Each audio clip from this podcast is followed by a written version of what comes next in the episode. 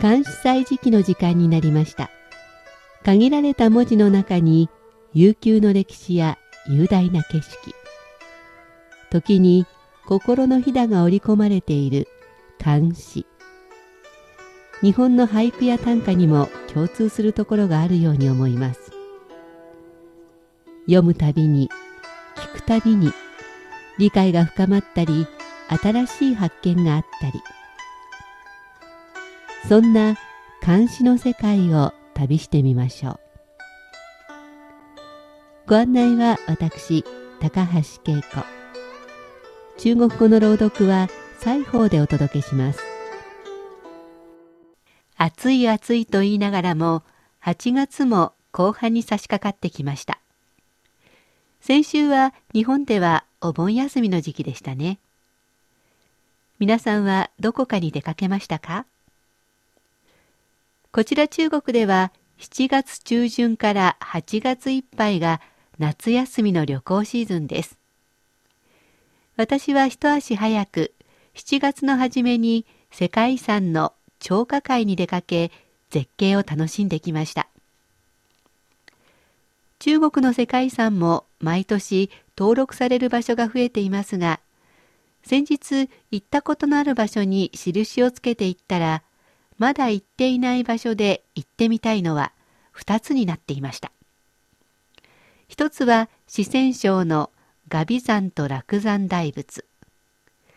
もう一つが厚生省のロザンです。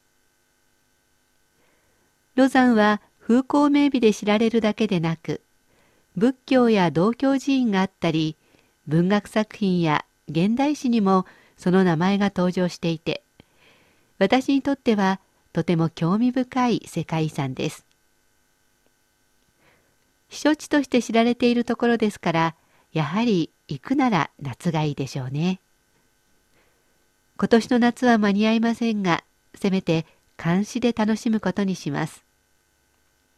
今日は李白のロザンの幕府を望むを紹介します。望庐山瀑布李白，日照香炉生紫烟。遥看瀑布挂前川。飞流直下三千尺，疑是银河落九天。ロザンの幕府を望む李白 日は航路を照らし支援生ず遥かに見る幕府の前線にかかるを。飛竜直下三千弱疑う楽はこれ銀河の宮殿よりおつるかと。ではもう一度中国語で聞いてください。望庐山瀑布，李白。日照香炉生紫烟，遥看瀑布挂前川。飞流直下三千尺，疑是银河落九天。日の光が航路法を照らし、紫色の煙が上がっている。遥か遠くには滝が長い川をかけたかのように流れ落ちているのが見える。滝の水は三千弱、下にまっすぐと落ちている。天の川の水が天の最も高いところから落ちてきたのではないかと思うほどだ作者李白は政党の詩人。徒歩と並び称され日本でもよく知られています。四川の人で出身地から清廉孤児の号があります。62歳で病のために没しますが一説には酒によって船に乗っていた時水に映る月を撮ろうとして溺死したとも言われています。生き方とともに作品も天意無法でスケールの大きさを感じさせるものが多くあります。今日紹介した詩も目の前の景色をダイナミックに詩にしています。日は航路を照らしの航路はロザンの中の航路法のこと。八居医の航路法の雪はすだれを掲げてみるでもおなじみかと思います。そして清少納言の枕草子にも登場します。峰から立ち上る霧が香炉から香の煙が立ち上っているように見えることからこの名前がついたようです。滝の水が三千弱。一尺はおよそ30センチですから900メートルにわたって落ちる。これはもちろん実際の長さというよりそれだけすごいスケールだということです。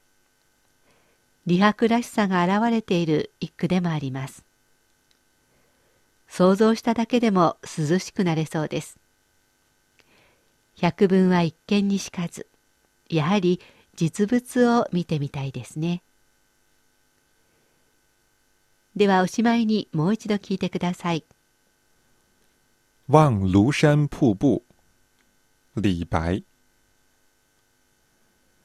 日照香炉生紫烟，遥看瀑布挂前川。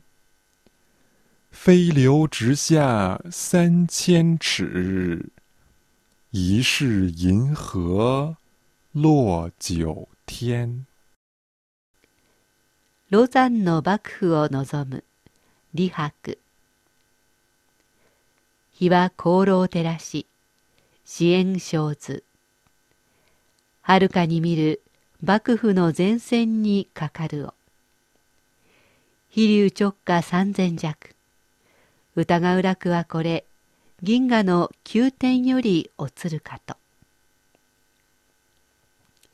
日の光が香炉砲を照らし紫色の煙が上がっているはるか遠くには滝が長い川をかけたかのように流れ落ちているのが見える。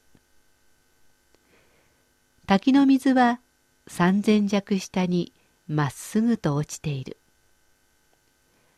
天の川の水が天の最も高いところから落ちてきたのではないかと思うほどだ。関西時期、今日は李白のロザンの幕府を望むを紹介しました。